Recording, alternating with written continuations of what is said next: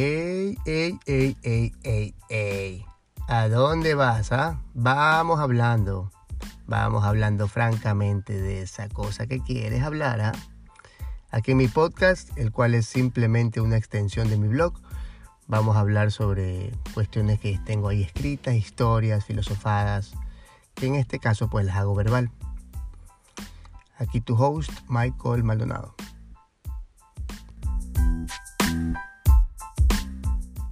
El ser humano es un ser sumamente complejo.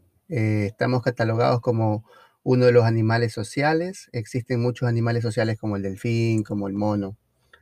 Nosotros también.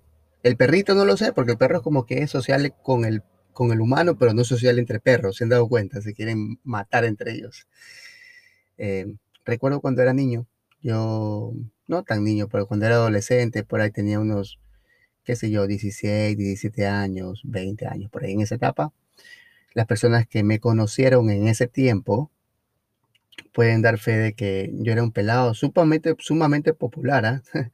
Era el típico pelado que andaba con 20 amigos al lado, todo el mundo me llamaba para hacer algo. Pilas, ¿dónde es la cosa? ¿Dónde es la fiesta? ¿Dónde la, la... Siempre llamaban a Michael. Algo salía ahí. Salía algún tipo de reunión, fiesta, viaje, algo. Algo pasaba por ahí. Y tenía un sinnúmero de amigos. Yo los llamaba, ¿no? Y, me sentía súper bacán, ¿no? tenía esa, esa idea de, de, de, ese ser social como algo muy bacán. Aún la tengo, ¿no? Aún la tengo. Pero con el paso del tiempo, pues uno se vuelve más viejo, el pelo se cae, te salen barbas, un par de canas por ahí. Y vas cambiando, ¿no? Y tus conceptos también cambian con eso. Por ejemplo, actualmente pasa algo muy raro. Por ejemplo, me encanta la gente, siento que yo me conecto mucho con la gente, siento que yo eh, me lleno de energía cuando estoy cerca de gente o cuando en cierto punto pues me comunico con la gente, como en este podcast, por ejemplo, ¿no?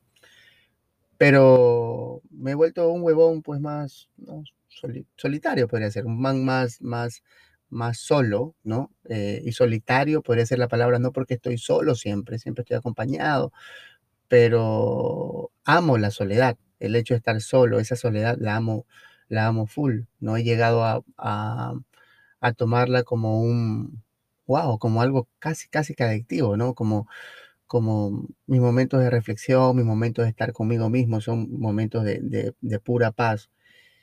Y estoy muy agradecido con, con, la vida, con Dios, con todo, de que así sea, ¿no? De que yo pueda llegar a, a sentirme así con, con mi presencia. A la final es lo que yo quiero compartir, ¿no? No estoy sacando lámpara, sino más bien por, que creo que es algo que es muy importante em, trabajarlo, ¿no? Nosotros desde chiquitos nos enseñan, pues, escuchamos musiquita de, la soledad, que sin ti no puedo vivir, un día es un siglo sin ti, eh, mi soledad y yo, y todas estas cancioncitas, ¿no? De, comerciales que nos enseñan a nosotros que, nos hacen creer o nos quieren hacer creer que, el, amor es compañía, que el amor es estar ahí apegadito, aladito, ¿no? Que sí, sí lo es también, pero muchos de ellos inclusive hablan de la soledad como algo muy malo, ¿no? Como algo que se tiene que, evitar a, todo, a toda costa. La soledad es algo que nos hace mucho daño, supuestamente, y que está mal, ¿no? Entonces, yo te cojo a ti, yo te canto una cancioncita para matar mi soledad, yo te quiero mucho, la, la, la, la, la, la, soy Chayán. y entonces a la final pues nos damos cuenta de que, o sea, eso, eso, eso es completamente incierto, ¿no? Eso no, no es cierto. Eh, la soledad no sirve para eso. La soledad puede ser una gasolina o un, motor muy fuerte para amar más. Eh, creo que eh, en soledad llegas a poder, solamente en soledad puedes tú llegar a amar de verdad. Muchísima gente pues tiene parejas, novios, amistades, inclusive solamente por el hecho de no estar solos, ¿no? Le huyen tanto, tanto a esa soledad que se prefieren estar con el primer pendejo, la primera pendeja, aún así sea tóxica, ¿no? Y eso es todo menos amor. Entonces creo que para poder amar de verdad, que al final somos seres amantes, ¿no?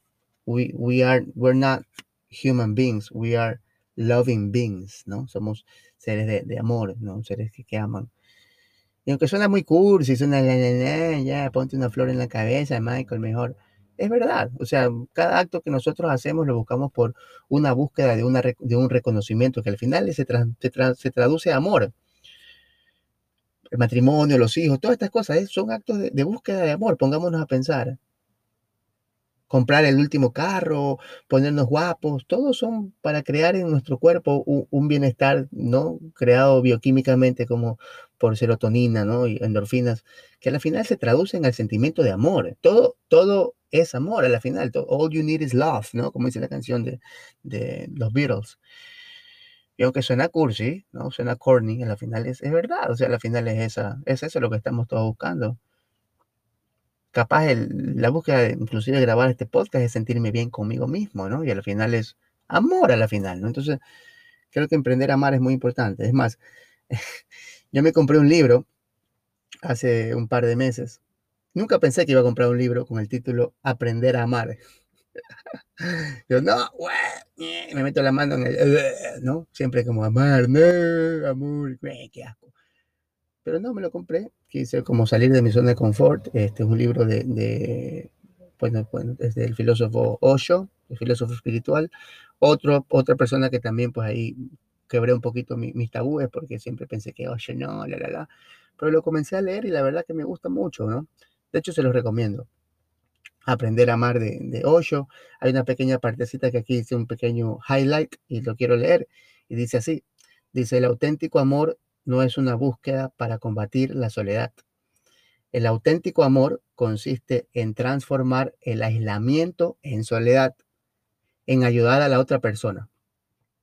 Si amas a una persona, la ayudas a estar sola. No intentas llenarla.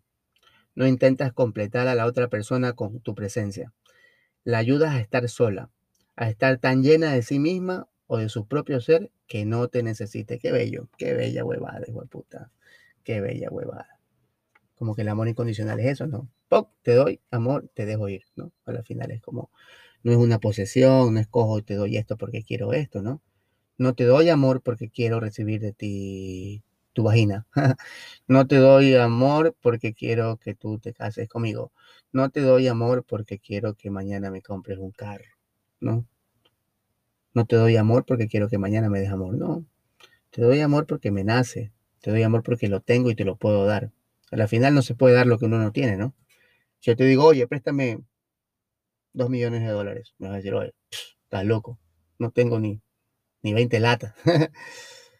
no, no puedes dar lo que no tienes. No se puede dar amor si no lo tienes tampoco. La final, forma de, llenarte de amor es estando bien contigo mismo. De otra forma, pues el otro ser es simplemente un, tú eres un vampiro y el otro es un tanque de sangre que estás queriendo chupar, ¿no? En ese caso, amor. En ese caso, pues para poderte sentir no solo, ¿no? No solito, que es el miedo más grande que tenemos. Lo que quería compartir con este, en esta filosofía a la final. Bueno, les mando un abrazo. Chao, chao.